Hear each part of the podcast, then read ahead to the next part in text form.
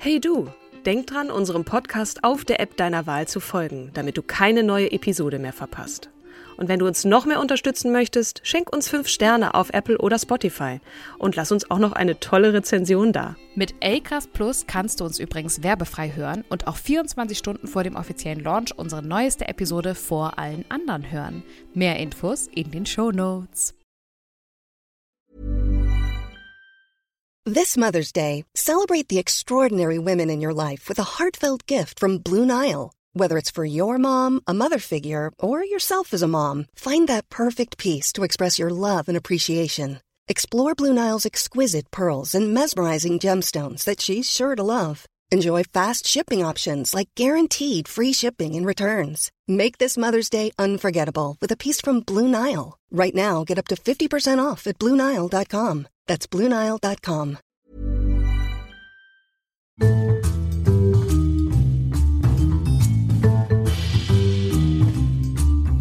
Hallo und herzlich willkommen zur dritten Folge unseres wundervollen Podcasts über starke Frauen, Frauen, die für uns Vorbilder sind und hoffentlich auch für euch. Wir freuen uns sehr, dass ihr wieder eingeschaltet habt und mit uns diesmal wieder in die Vergangenheit reist. Wir haben eine wunderbare Frau aus dem Radsport gefunden und ähm, wir halten ihre Geschichte auf jeden Fall für erzählenswert. Ich bin schon sehr gespannt, weil du, liebe Kim, wirst sie mir vorstellen und dann habe ich ganz viele Fragen. Bevor wir starten, noch ganz kurz der Hinweis. Natürlich wollen wir alles so gut wie möglich recherchierte auch korrekt wiedergeben, aber bitte seht uns nach, wenn an der einen oder anderen Stelle es nicht ganz hundertprozentig korrekt ist, weil wir möchten einfach ein bisschen plaudern drüber reden und ja, das kann schon mal passieren bei Genau. Nichtjournalisten. Wir, das sind Katrin und Kim. Hallo Katrin. Hallo, liebe Kim. ich freue mich sehr. Du möchtest mir heute wen vorstellen? Heute möchte ich dir Alfonsina Strada vorstellen. Ich kann überhaupt kein Italienisch, aber ich fand diese Klang schon Frau mal ganz gut. ist auch das Einzige. ähm, ich fand diese Frau extrem beeindruckend, denn sie ist die einzige Frau, die jemals an einem Radrennen für Männer teilgenommen hat und das im Jahre 1924, nämlich beim Giro d'Italia. Ich dachte erst, naja Mensch, das ist jetzt ja keine große Herausforderung eigentlich, ne? Und dann habe ich aber mal mich ein bisschen belesen mit dem Giro d'Italia. Ähm, am Ende sind, glaube ich, 30 Leute von 90 ähm, Herren und dieser einen Dame übrig geblieben. Ähm, und der, der gewonnen hat, hat stand kurz vor der Beinamputation. Oh Gott. genau, also von daher eine, eine extrem krasse Leistung von, von dieser Frau. Also sie hat gewonnen oder der Nein, hat- Einbeinige? Der, ein- naja, der ist, der hat, glaube ich, noch seine Gliedmaßen behalten. Das war ein Amerikaner, der ähm, doppelte Staatsbürgerschaft hatte. Okay. Und somit äh, an, am Giro d'Italia auch teilnehmen durfte. Ähm, aber viel spannender fand ich eigentlich, wie kam es dazu, dass diese Frau dran teilnehmen konnte. Ne? Das finde ich auch. Und ich finde das übrigens total erstaunlich, weil ich weiß nicht, ob du diesen Film gesehen hast, Höllentour, Nee. wo der ähm, Filmemacher die Herren, ich weiß gar nicht, ich habe deren Namen alle vergessen, auf jeden Fall die Größen des deutschen Radsports begleitet hat und auch beim Zusammenbruch äh, man sie gesehen hat und man sich gefragt hat, um Himmels Willen, wie kannst du das schaffen? Und da eine Frau in diesem Umfeld, also ich meine, okay, wann war das? 1924? 1924. ohne Doping und all den Richtig. die ganzen Zusatzsubstanzen, ohne die man das vermutlich auch nicht lebend übersteht. Und du darfst auch nicht vergessen, dass die Räder damals 20 Kilo schwer waren, ne? Okay, Und krass. äh, das gab es, also ein Rad wurde gerade erst äh, etabliert und Mailand war so das Mekka der, äh, der Räder und alle Menschen drumherum. Also ich fange mal einfach bei ihrer äh, äh, Ja, genau. nicht Geburt, aber früher an. Ne? Ähm, sie ist eigentlich ein Kind, man sagt, entweder hat sie acht oder zehn Geschwister gehabt, vorrangig Brüder, weshalb sie auch eher mit Jungen gespielt hat. Und ähm, ihr Vater war Tagelöhner. Das heißt, er ist halt losgetingelt, hat geguckt, wo findet er ähm, Arbeit und kann irgendwas reparieren. Und dann wurde er entlohnt, aber nicht immer mit Geld, sondern ähm, mal kam er mit einem Huhn nach Hause, mal mit Eiern, mal mit ähm, Kichererbsen und eines Tages kam er mit einem Fahrrad nach Hause. Und äh, diese Großfamilie guckte natürlich mit ganz großen Augen, was ist das denn? Und äh, sie hat sich tatsächlich durchgerungen, äh, durchgekämpft und äh, war dann diejenige, die das Fahrrad vorrangig nutzen durfte nach ihrem Vater. Und äh, bei, sonntags bei der Messe war sie dann auch nicht mehr gesehen, weil sie überall mit dem Fahrrad alles erkundschaftet hat. Und dann fing sie an, Radrennen, äh, an den Radrennen teilzunehmen. Es gab tatsächlich früher schon Mixed-Rennen, also wo Männer und Frauen daran teilnehmen durften. Und ähm, sie hat auch was gewonnen, nämlich ein lebendes Schwein. Okay, na bitte. Ja, Aber würde ich eigentlich- war die? Also Da zu dem war die, Zeitpunkt? ich glaube, oh, also Anfang der 20er. Okay. Also mit 13 hat sie angefangen, richtig äh, Radsport zu betreiben. Und Als der ähm, Vater mit dem Fahrrad nach Hause kam. Ja, genau. Und ähm, dann hat sie 36 Rennen gegen Männer ähm, gewonnen. Mm, Oder na, gewonnen weiß ich jetzt nicht, will ich nicht auf die Goldwaage legen, aber ähm, sie hat an diversen teilgenommen und mindestens über 20 Rennen äh, Siege errungen, weshalb sie auch dann beim Giro d'Italia zugelassen wurde als Mann. Man hat dann gesagt, Alfonso, glaube ich. Alfonso Strada tritt an. Ursprünglich hieß sie anders und ihre Eltern haben dann, nachdem sie mit diesem lebenden Schwein nach Hause gekommen ist, gesagt, ähm, du hast ja wohl einen total, totalen Knall. Ja, genau. Ja. Ähm, hör mal auf, jetzt werd mal, hör mal auf mit diesen Flausen im Kopf und jetzt mach mal was Anständiges, sonst verheiraten wir dich, machen wir eine Zwangsheirat. Okay. So, dann wirst das du schon ja vernünftig. Die ultimative Drohung. Ja, genau, aber zu damaliger Zeit und damaligen Verhältnissen wohl ein Standard. Und dann hat sie, ähm, war sie total traurig und hat äh, auf ihren Sonntagstouren, auf ihren Radtouren ähm, Herrn Strada kennengelernt. Der war damals Mechaniker.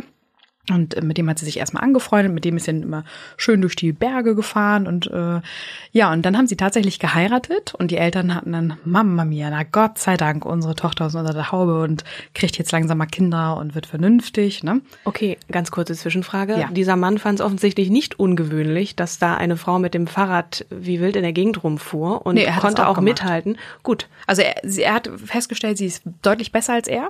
Und dann hat er angefangen, sie ein bisschen zu managen. Okay. Und ähm, ja, und die war, haben dann ihre Leidenschaft geteilt. Und er hat sie halt äh, immer trainiert und dann hat sie an den Rennen teilgenommen und dann eben äh, zwangsläufig dann auch beim Giro d'Italia. Und das kam halt so, dass die ganzen Profi-Radsportler sich geweigert haben, weil die Prämien zu niedrig waren. Okay. Und der Veranstalter, das war, glaube ich, auch damals eine Tageszeitung mit gewesen. Das, damals hat die Presse auch viel ausgerichtet. Ähm, die haben dann gesagt, ja Mensch, ähm, wir setzen die Prämien aber nicht hoch, edgy badge. So, ich sage das jetzt mal so lapidar. Okay. Mm, Und dann hat der Veranstalter gesagt, okay, wir öffnen jetzt halt 90 Plätze für Amateure. Äh, es gibt, warte, ich habe das irgendwo. Äh, Es gibt äh, für die 90 Plätze wurden 600 Hühner, 750 Kilogramm Fleisch, 4800 Bananen und 720 Eier zugesagt. Bananen? Ja, da, naja, damals war das ja ein absolutes Luxusgut. Ja, klar. Genau. Und äh, ja, und dann haben die, aber, aber es gab halt keine Trainer, Masseure, Mechaniker oder Begleitfahrzeuge. Okay. So, das muss man sich reinziehen durch diese ganzen Höllentouren, ne? Ja. Ähm, und jeden Tag, ich glaube, 300 Kilometer. Mm, Und dann später, äh, da war es auch noch schwierig, weil de, die, die Wetterzustände waren ganz, ganz prekär. Sie ist richtig durch Schlamm durchgefahren und am Ende sind eigentlich die meisten äh, Radsportler immer gestürzt Ja. mussten aber dann halt wieder aufstehen. Und ähm, ihr, ihr Lenkrad ist gebrochen. Dann hat sie so ein Besenstück Holz. Manche sagen Stück Holz, manche sagen ein Besenstiel genommen. Und ähm, es kam sogar bevor der Start war beim Giro d'Italia raus, dass sie eine Frau ist. Und dann hat sich der Veranstalter halt empört und gesagt, das kann doch nicht angehen. Hat die sich Aber- das, also hat die ihre Haare versteckt die hat immer ihre Brüste kurz, abgebunden Nö, oder die, wie? die sah einfach, äh, sie war extrem muskulös und hatte einen Kurzhaarschnitt. Okay. So dass man rein theoretisch, ja, wenn man, also ich finde jetzt nicht, auf den Fotos sieht sie ja weiblich aus, Mm, aber wahrscheinlich, weil es atypisch für die damaligen Verhältnisse war und eine Frau, die sehr muskulös ist, ist ja auch eher atypisch gewesen. Ähm, ja, wurde, wurde sie halt dann zugelassen. Oder das war halt erstmal vielleicht ein Trick. Es ist jetzt alles eher Interpretation. Ähm, so, und dann wurde wurde sie aber zugelassen, weil ähm, der Veranstalter dachte, oh, das ist aber sehr medienwirksam, weil ähm, die ganzen Profisportler ja abgesagt hatten. Ja. Und er hatte nun wahnsinnige Angst, dass das ähm, den Bach runtergeht. Also war sie sozusagen für ihn ein PR-Gag. Ähm, und später hatte er aber extrem heiden Respekt vor ihr, dass sie trotz dieser ganzen Schmerzen, die du ja hast, weil du hast Hunger, du hast blöde Wetterbedingungen, ähm, du fährst jeden Tag äh, äh, gegen, ja, gegen deine ganzen Schmerzen. Äh, Und viele sind ja ausgestiegen. Also wenn man überlegt, 90 sind gestartet, 30 sind am, am Ziel dann angekommen. Ja. Ähm, das ist schon eine beeindruckende Leistung. Sie hat tatsächlich dann, ähm, hätte eigentlich, ich glaube, sie ist auch rausgekickt worden. Also ihre Zeiten wurden nicht mehr gezählt. Aber sie ist trotzdem durchs Ziel gekommen, weil du musst, du hast bestimmte ähm, Voraussetzungen, du hast bestimmte Zeitfenster, in denen du ähm, die eine Etappe halt schaffen musst. Okay. Und derjenige, der aber durchs Ziel gekommen ist, der hätte auch aufhören müssen wegen seines Fußes. Ähm, die Leute haben ihn aber getragen. Okay. Die Leute haben ihn halt immer gemein. auf sein, nein, sie haben ihn immer auf das Fahrrad getragen, weil er konnte halt nicht, nicht gehen mehr und nicht stehen. Ähm, ja. Und sie ist aber, sie hat nicht gewonnen, sie hat als erste Frau sozusagen den, den Giro d'Italia zu Ende gebracht. Richtig. An wievielter Stelle ist, glaube ich, unerheblich, weil Letzte. ich meine, sie war, sie war dann die letzte, okay.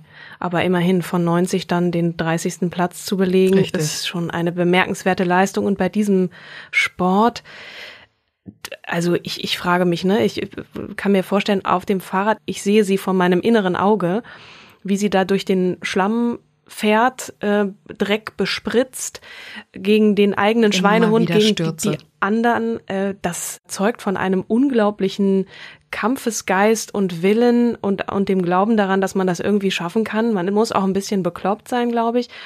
Aber um das so verstehen Weißt du, was, zu weißt du, was ihr Glaubenssatz war? Ihr Glaubenssatz war immer, also das hat sie wohl mantraartig für sich runtergebetet, ich bin nicht allein. Okay. Wir schaffen das. Mhm. Das fand ich total niedlich. Ja. Ne? Weil, weil letzten Endes, klar, rein theoretisch kämpft jeder für sich allein und doch weiß sie halt, nein, ich bin hier mit mehreren und wir schaffen das, wir kriegen das hin. Ich bin nicht allein. Fand ich toll. Das ist toll. Solche positiven Glaubenssätze braucht man dann auch, um das wirklich zu schaffen. Ne? Also wenn man sich solche Geschichten anhört von, also ich, ich selber, wenn ich, gestern war ja dieses irrsinnige Gewitter in Berlin, wenn ich dann äh, unter diesem Häuschen stehe mit meinem armseligen Regenschirm, dann denke ich schon, ich möchte nach Hause. Ähm, und dann jemanden so zu sehen oder von, wenn du die Geschichte so erzählst, es ist einfach irrsinnig inspirierend, ne? Also zum einen beeindruckend, was diese körperliche, so die, diese die Physis angeht und dann diesen Willen, ähm, ja, finde ich ähm, Ja, ist bemerkenswert. halt ich habe von ihr auch noch nie gehört, also wir haben uns ja Mhm. auch über sie schon unterhalten, noch nie, also Sie ist eine Draufgängerin. Also sie ist leider Gottes dann auch so gestorben. Okay. leider nicht mit dem Fahrrad, weil sie hat dann, ich glaube, bis zum 40, 26 Jahre hat sie halt die Radsportkarriere gemacht. Und äh, auch gegen ganz widrige Umstände anarbeiten müssen, weil am Straßenrand auch beim Giro d'Italia hat man sie als Nutte beschimpft, als ähm, als äh, ja noch nicht mal würdig eine Frau zu sein, ähm, dass sie sich so zur Schau stellt. Ähm, das mit kurzen ist, Hosen oder was was war so der Dress, den man nee, da sie, sie, man nannte sie Diavolo, die, jetzt frag mich nicht, was Rock heißt, äh, der Teufel im Rock. Mhm. Das war so ihr Spitzname. Und ähm, ganz häufig wurde sie nicht zugelassen, weil Radhosen, enge Trikots sind für Frauen ja verboten gewesen. Mhm. Und deswegen hat man sie häufig nicht zugelassen. Da ist sie rüber nach Frankreich, in die umliegenden Länder und ähm, hat sich halt einfach durchgesetzt. Mhm. Und irgendwann ist sogar, ich glaube, der Zar auf sie aufmerksam. Da, da ranken so äh, Geschichten um sie herum. Und Legenden. Man, genau. von Alfonsina. Ja, von Alfonsina. Und jetzt ähm, kann ich dir gerade aber gar nicht sagen, welcher Zar das war, wo die Frau, Wir reichen das nach. Ja, wo die Frau dann irgendwann meinte, die hat eine Medaille verdient. Das ist ja eine unfassbar beeindruckende Frau. Mhm. Und ähm, aber man weiß es halt nicht. Es ist nicht richtig überliefert. So, Okay. gibt es ist eher so ein bisschen äh, Hören sagen. La Strada nannte man sie natürlich auch, ne? In Frankreich, Ja. Spanien, Luxemburg. Selbst da hat sie sich dann Titel geholt. Ähm, schon ja. Die Straße. Zar Nikolaus der Zweite. Ach so, okay. Mensch, der hat das Große in ihr gesehen. Der Nikolas. genau. Ja. Naja, und äh, ich glaube, sie hat dann immer noch einen Rock drüber gezogen, ähm, um über die Kleidung. Ja. Ja, und später ist sie dann, also ihr Mann ist leider Gottes, dann ähm, hat viele Stimmen gehört irgendwann, ist dann ja, man sagt irre geworden und in ein Irrenhaus gekommen. Und wir wissen ja, wie Irrenhäuser in den 20er, 30er Jahren halt waren. Ich ne? nicht, aber sehr, ähm, sehr, äh, eigentlich eine okay. Folter gewesen. okay. So, und da ist er dann auch gestorben. Mhm. Ähm, dann war sie eine Zeit lang für sich, hat dann ähm, Hat sie der- Kinder gehabt eigentlich? Okay, weil das ma- macht eine Frau ja dann auch immer noch so, sagt man, ein bisschen weicher und dann muss sie sich um die Familie kümmern und, und wird dann da so rausgekegelt aus diesem sehr wettbewerbsgetriebenen Männer rechts und links und so. Wann kam denn überhaupt die nächste Frau da und, und hat da mal ein Frauenrennen draus gemacht? Also das, ist- das, sie muss ja die ganze Zeit allein auf weiter Flur als Frau äh, unter diesen ganzen Nee, Männern also gewesen es kam sein. dann in den 30ern, glaube ich, Elaine Robin, 1927. Die hat Okay. dann, äh, sie sind gegeneinander angetreten und äh, da war sie, glaube ich, auf dem 15. Platz und die andere hatte dann gewonnen. Ähm, also nee, das kam schon, also mein goldene 20er, das war Mhm. ja das Zeitalter der Emanzipation, da haben schon mehr dran teilgenommen, aber Mhm. keine Frau war so verrückt, am Giro d'Italia teilzunehmen. Ja. Ähm, war ja eigentlich auch rein theoretisch nicht erlaubt gewesen. Ja, nee, und später hat sie sich dann ein Motorrad, ich glaube, da wurde sie 40 ungefähr. Also, weil sie gemerkt hat, oh, schade, Mhm. kann ich mehr mithalten, bin eigentlich recht ehrgeizig. Dann hat ihr neuer Mann, der auch Radsport begeisterter war und äh, auch diverse Titel gewonnen hat, ähm, ihr einen Fahrradladen gekauft. Und dann sind ganz viele äh, aus aller Länder äh, zu ihr immer hingepilgert, weil man die La Strada sehen wollte. Ja. Und dann hat sie sich ein Motorrad gekauft. Und dieses Motorrad, das war dann leider ein Todesunglück. Ich glaube, da war sie schon 60. Ähm, da hat das Motorrad hat sie dann so lange getreten, bis das Motorrad ähm, einen ordentlichen Satz gemacht hat und sie das Gleichgewicht verlor und das Motorrad auf sie äh, gelandet ist. Okay. Also Ja, und dann zum tragischen Ende der Draufgängerin Alfonsina Genau. Strada. Aber auch sehr, ja, selbst der Tod, äh, sagt man, ist halt, äh, na, Mhm. selbst sie muss anders sterben als alle anderen. Ja, passt so ein bisschen in, in die Dramatik, so der, die Draufgängerin, ne? auf jeden Fall. Was kann man von ihr so lernen? Ne? Ich, ähm, ich habe jetzt gerade noch mal so, was, du- was du mir gerade erzählt hast. Ich glaube, es braucht irgendwie oder es braucht es immer, das familiäre Umfeld. Natürlich hat man auch Gene in sich, die das befördern. Es gibt Leute, die sind resilienter oder, oder widerstandsfähiger und, und ja, kämpferischer von sich aus, von der Grundanlage. Ähm, und dann gibt es natürlich welche, die ähm, ein oder die Kombination aus beidem, ne? man hat das und dann hat man auch noch Leute in seiner Familie, die einen protegieren und sagen, hier komm, dann braucht man manchmal einfach ein bisschen Glück. Da ist dann ein Fahrrad und äh, dann Ja, kennst du, es gibt doch, man sagt doch auch, äh, es gibt Kinder, die halt entweder genau in die Kerbe der Eltern reinschlagen Mhm. oder die sich halt genau gegensätzlich entwickeln. Und sie hat sich halt komplett geweigert, das ähm, vorgegebene Muster einzuhalten, was für sie vorgesehen war. Ne? Ja. Also sie hat halt, oder beziehungsweise Trick 17, ne, eine Zwangsheirat äh, ist sie umgangen. Sie hat sich dann den Mann genommen, den sie sehr gut fand, der zu ihrem Lifestyle passte, was die Eltern, glaube ich, nicht geblickt hatten damals. Mm, So, und dann konnte sie halt ihre Leidenschaft komplett, konnte sie komplett entfalten, weil er genau diese Leidenschaft mit ihr geteilt hat. Also letzten Endes die erste Familie, ich nenne es jetzt einfach mal die erste Familie, nämlich die ihrer Kindheit, hat sie jetzt nicht gefördert, beziehungsweise, okay, sie hat sich durchgesetzt, dass sie Fahrrad fahren konnte. Mm, Warum auch immer, das ist nicht überliefert. Und in der zweiten Familie, also mit ihrem Ehemann, konnte sie genau das machen, ähm, was, was ihre Leidenschaft halt ist. Also sie hatte diesen starken Willen und dann auch Leute, die zum einen ihr jetzt nicht so widersprochen haben, dass sie, ne, die Eltern haben jetzt nicht gesagt, nee, das machst du jetzt nicht. Die haben ihr jetzt nicht das Fahrrad weggenommen. Aber sie haben ihr immer schon wieder, ähm, immer mal wieder zu verstehen gegeben, Mädel auf dem Fahrrad, wir, wir gehen fein in die Kirche und du bist hier äh, unterwegs.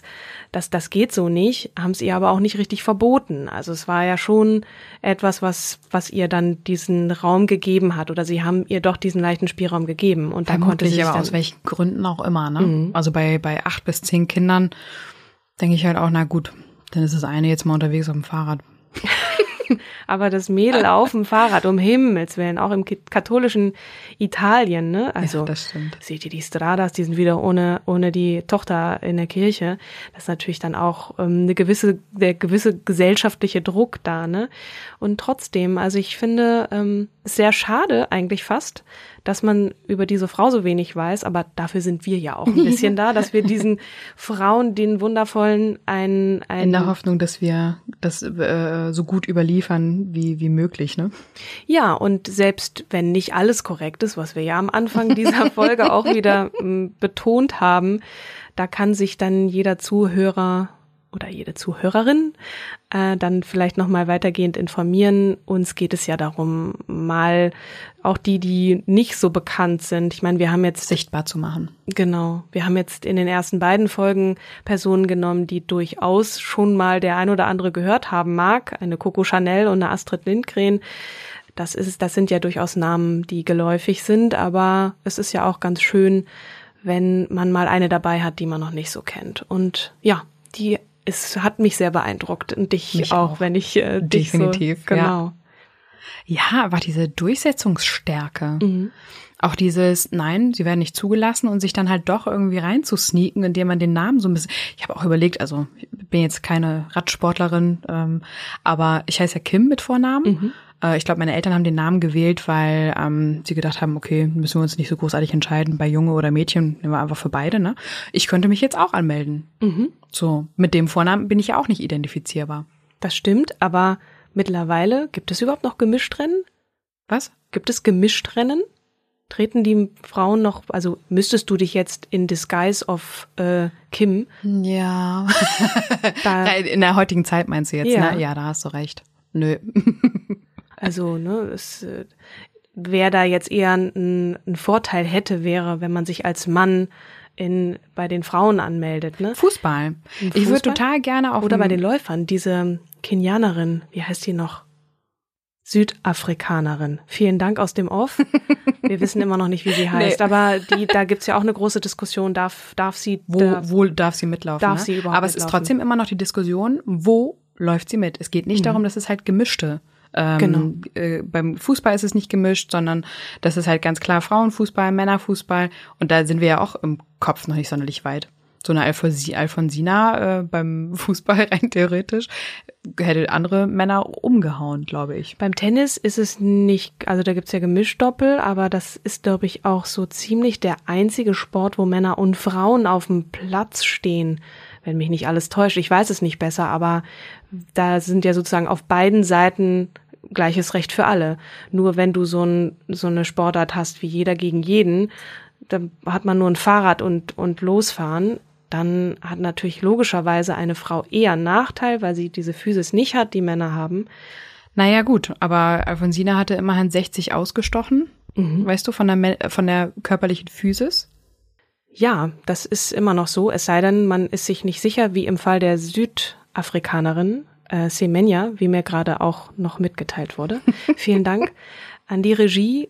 Ähm, und äh, ja, was bleibt zu sagen über Alfonsina Strada? Möchtest du noch ein Abschlussplädoyer für diese großartige Frau des Radsports? Ja, dass man an sich sagen. glauben soll und nicht an die Glaubenssätze von anderen, dass Frauen halt kein, nicht in der Lage wären, ein Giro d'Italia zu überstehen oder sie sich über die Grenzen von anderen Gemütern hinwegsetzen. Und ich finde diesen Gedanken sehr schön. Ich bin nicht allein. Also es ist ein Wettkampf, aber die anderen, die sind auch ganz schön am Schuften hier. Die sind äh, auch am Kämpfen und ich bin dabei. Und egal, ob das jetzt Männer sind, waren zufällig alles Männer, aber Nee, nicht zufällig. Zufällig war da eine Frau dabei. genau, zufällig war da eine Frau dabei. Ich meinte jetzt aus ihrer Sicht, ne? Ja. Ähm, egal, wir müssen da alle durch und ich bin jetzt eine von euch hier und wir sind zusammen. Das fand ich eigentlich, finde ich einen ganz schönen Gedanken, dass es nicht immer nur um gegen die anderen kämpfen, sondern gegen den inneren Schweinehund und gegen die Berge und so. Sehr schön. Wundervoll. Für das nächste Mal habe ich mir eine Frau ausgesucht, die eine deutsche Frau. Ähm, wir haben jetzt drei Ausländerinnen gehabt und jetzt ist mal eine deutsche Frau dran, die aus einem ganz anderen Fach kommt. Auch eine Frau ist, die ähnlich wie Alfonsina Strada gegen alle widrigen Umstände angekämpft hat auf eine ganz andere Art und Weise, nämlich Beate Use. Und da gibt es auch einiges Überraschendes, was ich dir und euch da draußen mitteilen werde und in der Hoffnung richtig recherchiert zu haben. und äh, da freue ich mich schon sehr drauf. Das äh, wird ein großer Spaß. Eine sehr kluge Geschäftsfrau. Auf jeden Fall. Okay, vielen, vielen Dank fürs reinhören und bis zum nächsten Mal. Genau. Tschüss. Tschüss.